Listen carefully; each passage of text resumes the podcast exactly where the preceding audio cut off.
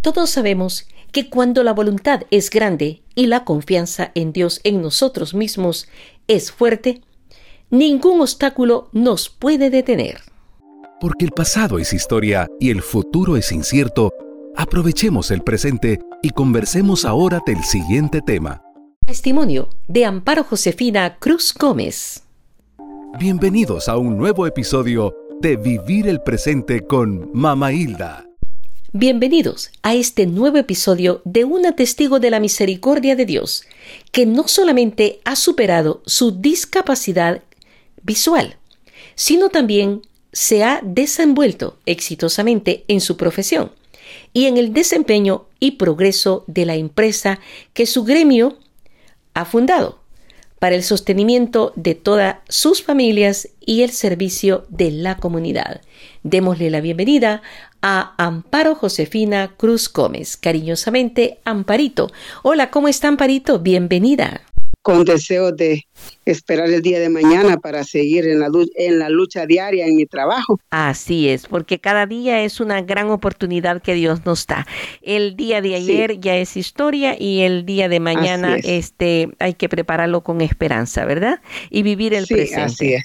Qué bueno. Sí. Eh, Amparito, eh, este día vamos a tener la oportunidad de escuchar su testimonio y esperando, esperamos que las personas que vayan a escucharlo se edifiquen y, y puedan de alguna manera aprender de su profesionalismo, de su fortaleza. Yo he tenido eh, la dicha de conocer a Amparito en El Salvador. Ella presta unos servicios como masajista y pues me la recomendaron y me llamó la atención su fe el estilo de vida que ella lleva y sobre todo eh, el, el hecho de trabajar en un gremio en el que otras personas con discapacidad visual como ella también se dedican a este servicio y a educar y formar a su familia. Así es que, Amparito, cuéntenos un poco de su familia. ¿Cuántos son ustedes? ¿Dónde vive? ¿Cómo era su familia? Bueno, ahora en día tengo dos hijas biológicas, dos hijas de sangre y tengo una tercera que ella realmente es mi sobrina, pero yo la cuidé desde que era una bebé, pues sí, me la dejaron y para mí es mi hija. Entonces yo tengo tres hijas y de las cuales de dos de ellas tengo cinco nietos, tres de una y dos de mi hija biológica. Una de ellas tiene dos hijos, entonces tengo en resumen cinco nietos. Qué bendición, qué bendición. Así es que a estas alturas usted ya es una abuela, una abuelita, ¿no? Sí, ya tengo nietos. La considero bastante joven. Pero dígame, Amparito, eh, su niñez, ¿cómo fue? ¿Cómo vivió con sus padres usted? ¿Usted nació con la discapacidad visual desde nacimiento? No. No, yo la adquirí cuando tenía cuatro años. Me dio una enfermedad llamada meningitis. Entonces, esto fue la que me causó mi ceguera cuando yo tenía cuatro años, pero Dios me bendijo con una familia que por pura intuición, por pura bendición de Dios, me criaron siempre, me trataron como una niña normal. Se me enseñó, mi mamá me enseñó a hacer mis cosas, a lavar mi ropa, a hacer, me ponía obligaciones en mi casa, se me castigó como a mis hermanos, me trataron como a mis hermanos. Si mis hermanos iban a alguna fiesta, yo asistía. En todo lo que la familia tenía, en todo participaba yo. Yo era la quinta de seis hermanos. Entonces, en ningún momento mis padres ni mis hermanos me dijeron, tú no podés porque no ves, tú no podés porque no te podés mover. Ellos siempre me, me llevaban a todo, a todo lo que la familia asistía, ya fuera tristeza, alegría, lo que fuese, yo siempre participé. Llegaban visitas, yo siempre estaba con mis hermanos, siempre estaba en todo y eso me ayudó mucho para mi formación como persona, mi madurez, porque siempre supe que yo sí podía hacer las cosas como los demás. Ay, qué lindo. En otras palabras, aún con esa discapacidad, su madre muy inteligentemente la trató como una niña normal y eso le ayudó muchísimo a usted. ¿Usted recuerda? Sí, yo jugaba con mis hermanos, yo ah. jugaba con mis hermanos, yo corría de la mano de uno de mis hermanos, pero yo hacía todos los juegos que ellos hacían. Ah, qué interesante. También ellos ponían de su parte, ellos le ayudaban. Sí, sí, así Eran mayores, ya usted era la quinta, ¿verdad? Era, era, la quinta de seis hermanos. Ahora bien, este Amparito, ¿usted antes de los cuatro años recuerda algo? No, no, así claramente no recuerdo. Tengo algunas ideas que yo le preguntaba a mi mamá, porque ya no está conmigo. Yo le preguntaba a mi mamá y a mis hermanos mayores y algunas de las cosas me decían ellos que sí las había vivido, pero así como recuerdos, no. Ajá. ¿Y su enfermedad, la meningitis, eh, era porque usted no estaba vacunada, no la atendieron eh, inmediatamente? ¿Fue muy grave? ¿Le duró mucho?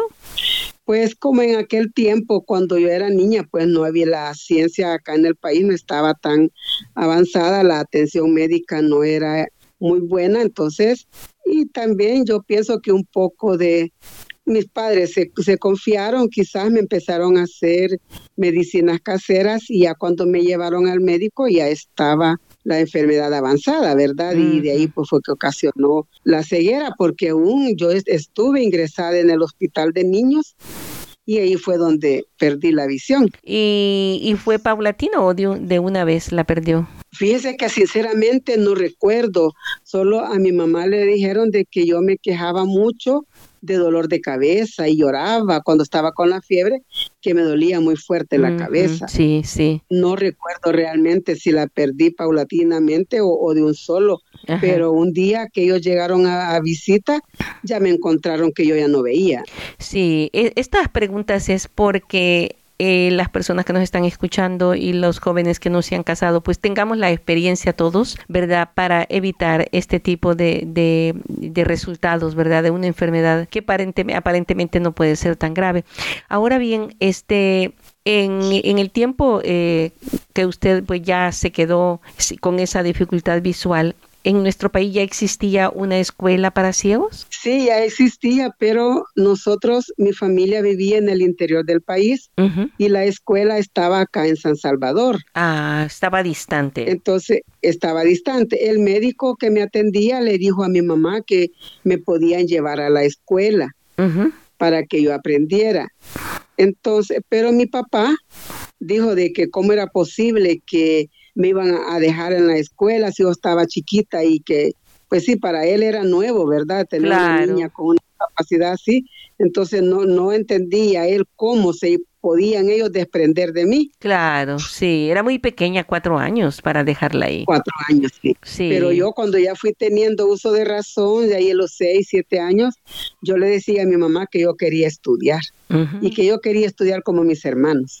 Yo desconocía que había una escuela, que había un, un, un lugar donde le enseñaban a las personas con discapacidad visual, pero como yo escuchaba que mis hermanos iban a estudiar, yo decía que también quería estudiar. Ah, qué bueno. Y al final, ¿a qué, a qué edad le tocó ir a la escuela de ciegos? A los, fíjese que a los 10 años, porque lamentablemente cuando mi papá falleció, mi mamá, ella decidió venir a la escuela de ciegos y pedir información y traerme a estudiar. Me dejaron interna un tiempo porque mi familia continuaba viviendo en la zona oriental del país. Ajá, ahí hay internado para, para, para pequeños también. Para las personas que viven lejos, sí.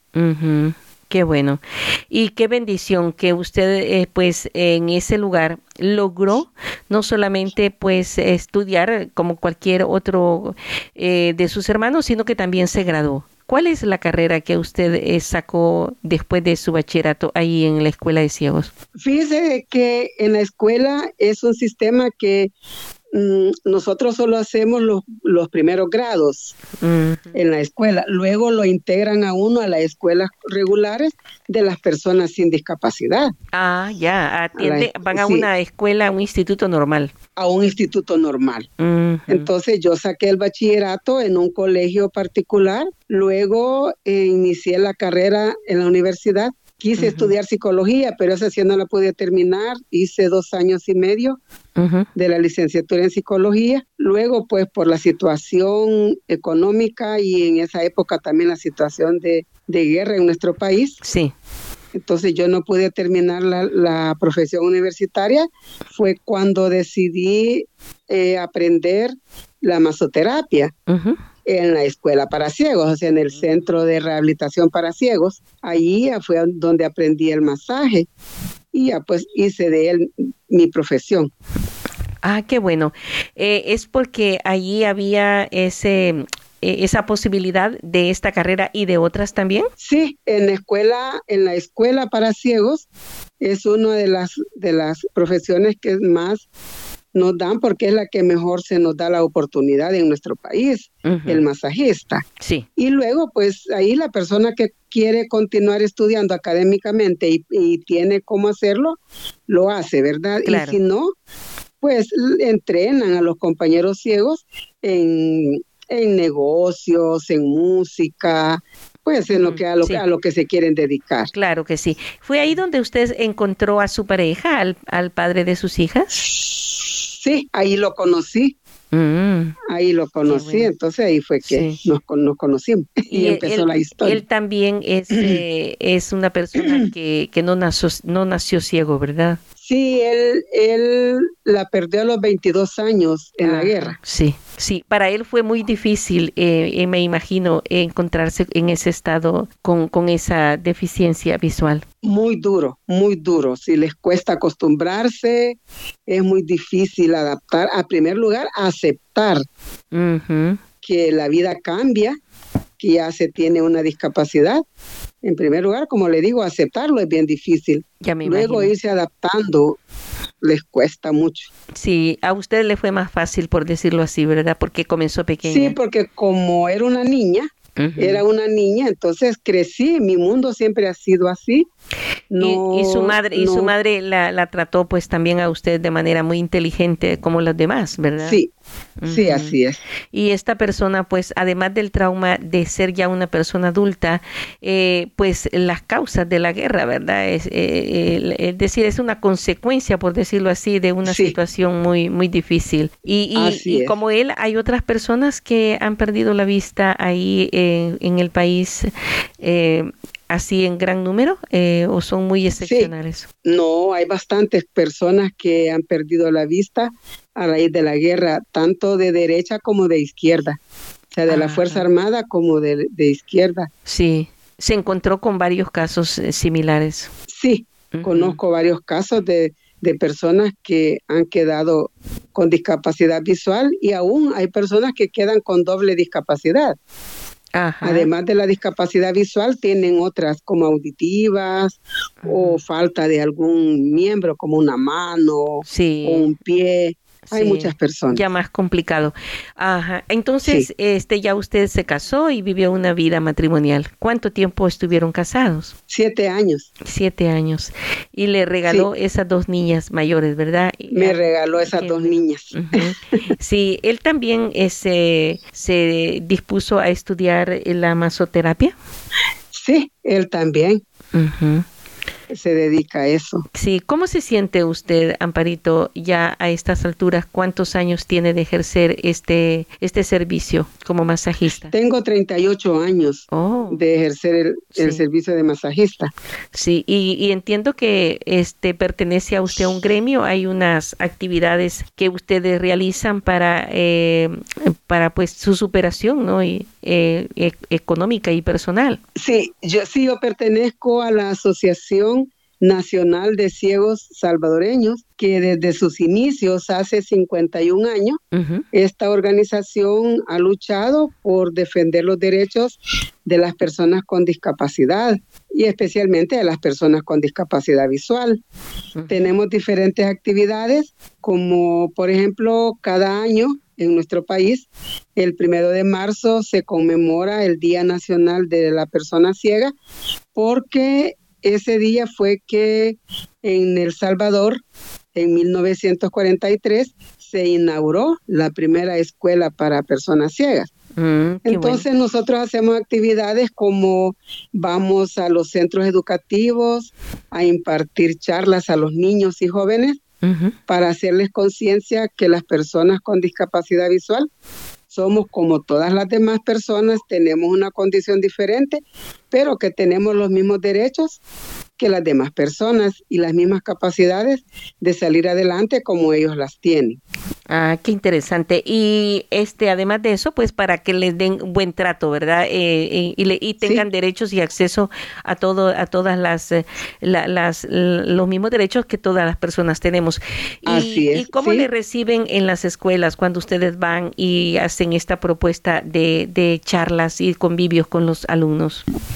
Fíjese que en la, mayoría de escuelas somos bien, bien recibidos, los maestros, la dirección del centro, todos pues nos, nos atienden, los jóvenes son muy receptivos, los niños, es increíble, impresiona ver, escuchar a los niños de primer grado, de segundo grado, cómo ellos ponen atención y preguntan. Ajá, qué bueno. Preguntan, y lo más lindo es que este año había una niña en una escuela y dice, pide la palabra y dice, yo quiero hacer una oración a Dios por las personas que no pueden ver, dice. Y, Ay, qué linda. y empieza a hacer la oración pidiéndole a Dios que yo le pido a Dios, dice que los proteja, que les ayude, que no les pase nada en la calle.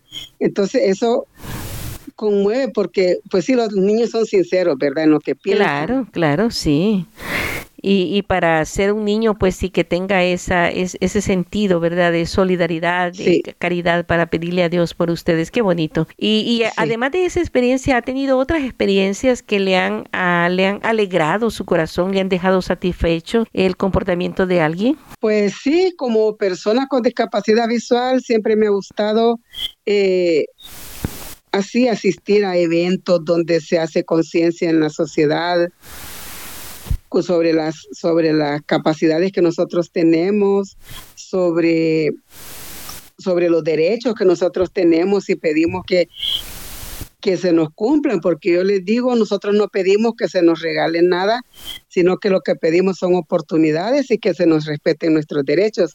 Entonces a mí me alegra mucho cuando me doy cuenta, cuando percibo la recepción de las personas que nos están escuchando. Sí y que y también a diario ya se vive un ambiente diferente, si no es como quisiéramos, pero sí ya se nota que se va haciendo conciencia en la sociedad que las personas con alguna discapacidad somos personas con derechos como todos. Amén, amén, qué interesante. Como Asociación Nacional de, de Ciegos, ¿han tenido ustedes eh, la posibilidad de fundar centros de masajes, verdad? Entiendo. Sí, tenemos, eh, por ahorita tenemos dos. Una que es donde yo estoy, esa sala de masaje tiene 24 años con la bendición de Dios. Qué bueno. Porque eh, es como una empresa, la lucha ha sido fuerte. una empresa eh, muy, muy, pues muy productiva, ¿no? Sí, sí, porque como le decía, tiene 24 años esta sala. Ahí trabajamos cuatro masajistas que las cuatro personas somos con discapacidad visual y somos miembros de la asociación.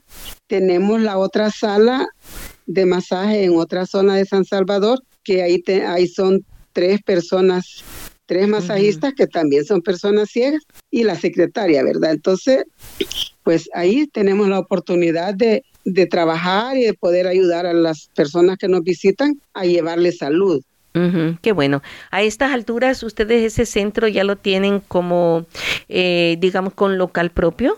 Eh, mm, bueno, la casa en que estamos, en que está la sala donde yo estoy, esa casa la tenemos en comodato, o sea, esa casa fue donada hace años por una persona de comodidad económica cuando falleció, pues en su testamento dejó que esa casa, algunas propiedades eran para, para el centro de ciegos, para la escuela de ciegos. Qué, bonito. Y, es así como esa casa nosotros la tenemos en comodato por 50 años. Ah, qué bien. En ese sentido no pagan arrendamiento. No, no, no pagamos arrendamiento, solo los servicios, ¿verdad? De agua, energía eléctrica y todo lo que pero arrendamiento de local en esa casa no.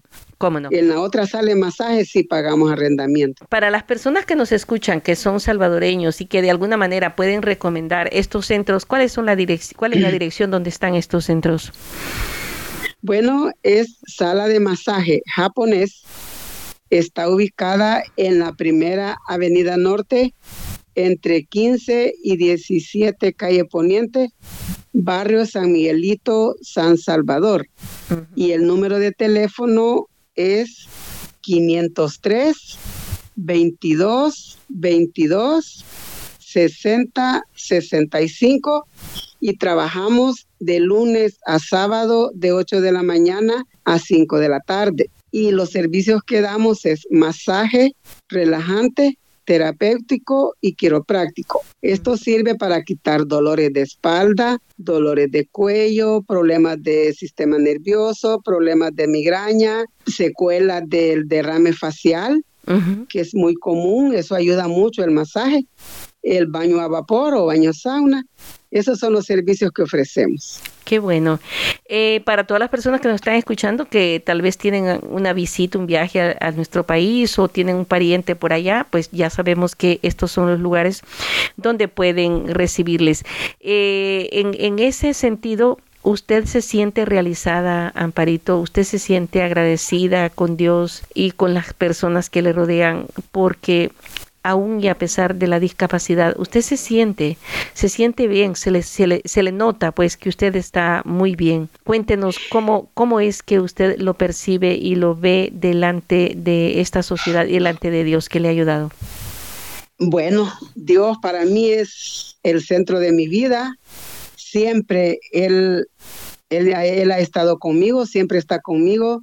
Si, si bien es cierto, yo perdí una, pues la visión, pero Él me lo ha pagado con creces, me ha dado todo, mi, vida, mis hijas, la oportunidad de ser independiente, la oportunidad de movilizarme, la oportunidad de poderle ayudar a los demás con mi trabajo. Entonces, eh, pues me siento bien, sé que Dios está conmigo siempre y yo en todo siempre le pido a Él que Él sea quien quien lleve mi vida adelante, quien me lleve de la mano, pues y hasta ahora nunca me ha dejado. y en la asociación, pues me siento muy bien. Agradezco a la organización en la que estoy porque me ha dado oportunidades que tal vez si yo no estuviera allí, no las hubiese tenido como persona. Entonces, todo eso me ha ayudado mucho y sé que debo mucho y tengo mucho que dar todavía para poder ayudar a los demás que desconocen cómo es la vida de la persona con discapacidad. Así es, definitivamente hace falta mucho. Este, ¿ha tenido la experiencia a nivel espiritual en alguna comunidad, en alguna parroquia? ¿Cómo ha sido su crecimiento espiritual? ¿Qué, qué se le nota? Pues que usted es una mujer de fe, verdaderamente muy firme. Fíjese de que por mi tipo de trabajo, como vengo tarde, eh, bueno, no me he podido incorporar a alguna comunidad, algún movimiento de la iglesia, pero yo trato la manera como fui criada, fui educada así siempre con, me acostumbraron a asistir a la misa, me acostumbraron a, hice mis sacramentos, todo, entonces, eh, pues yo trato la manera y ahora con el internet me ayuda mucho porque si no puedo ir a la misa el día domingo o cualquier día de la semana, yo escucho por el internet, ah, ah, pues ahí busco la, la parroquia digital y ahí escucho la misa, escucho la palabra de Dios. Qué bueno. Y ahí trato la manera de, de ir aprendiendo. ¿Con quién vive ahora, Amparito? Fíjese de que generalmente vivo sola. Últimamente eh, está mi hija mayor conmigo porque ella se separó de su esposo y temporalmente está viviendo acá con los niños, pero pues tiene planes de, de, irse a vivir aparte, es lo mejor, ¿verdad? Sí, claro. ¿Y cómo, cómo, cómo se moviliza usted? Bueno, de aquí, de mi casa a mi trabajo en autobús. Ajá tiene una gran práctica para poder hacerlo. Usted sola se moviliza. Sí, sí, puedo hacerlo y con la ayuda de las personas siempre hay personas que, que le dan la mano a uno, más, más que todo para cruzarnos las calles. sí, sí. Eso es lo más, lo más peligroso. Lo más peligroso. Pero siempre encontramos, siempre encontramos a alguien que, que, tenga la voluntad de ayudarnos. Sí, ¿cómo podríamos eh, concluir y dar un mensaje a las personas que en este momento están escuchando? Eh, personas adultas, siempre usted ha, dicho, pues ha llegado a escuelas a explicarle a los niños, pero también a las madres, a las abuelas, nos, nos interesa escuchar un consejo de su parte. Bueno, a, a todas las personas que nos escuchan, que si tienen la oportunidad de conocer una persona con una discapacidad o en su familia por aquellas cuestiones de la vida hubiese una persona con discapacidad, que nunca la discriminen, nunca la marginen, porque puede dar mucho.